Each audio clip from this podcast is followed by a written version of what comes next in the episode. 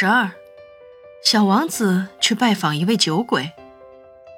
接下来的星球上住着一个酒鬼，这是一次很短的访问，却使小王子陷入深深的忧郁。你在那做什么？他对酒鬼说。他发现酒鬼一声不响地呆着，前面是一大堆空瓶子和一大堆满瓶子。我在喝酒。酒鬼回答，满脸痛不欲生的神情。你为什么喝酒呢？小王子问道。因为这样，我就可以忘记。酒鬼回答。忘记什么？小王子继续问。他已经开始同情他了。忘记我的耻辱。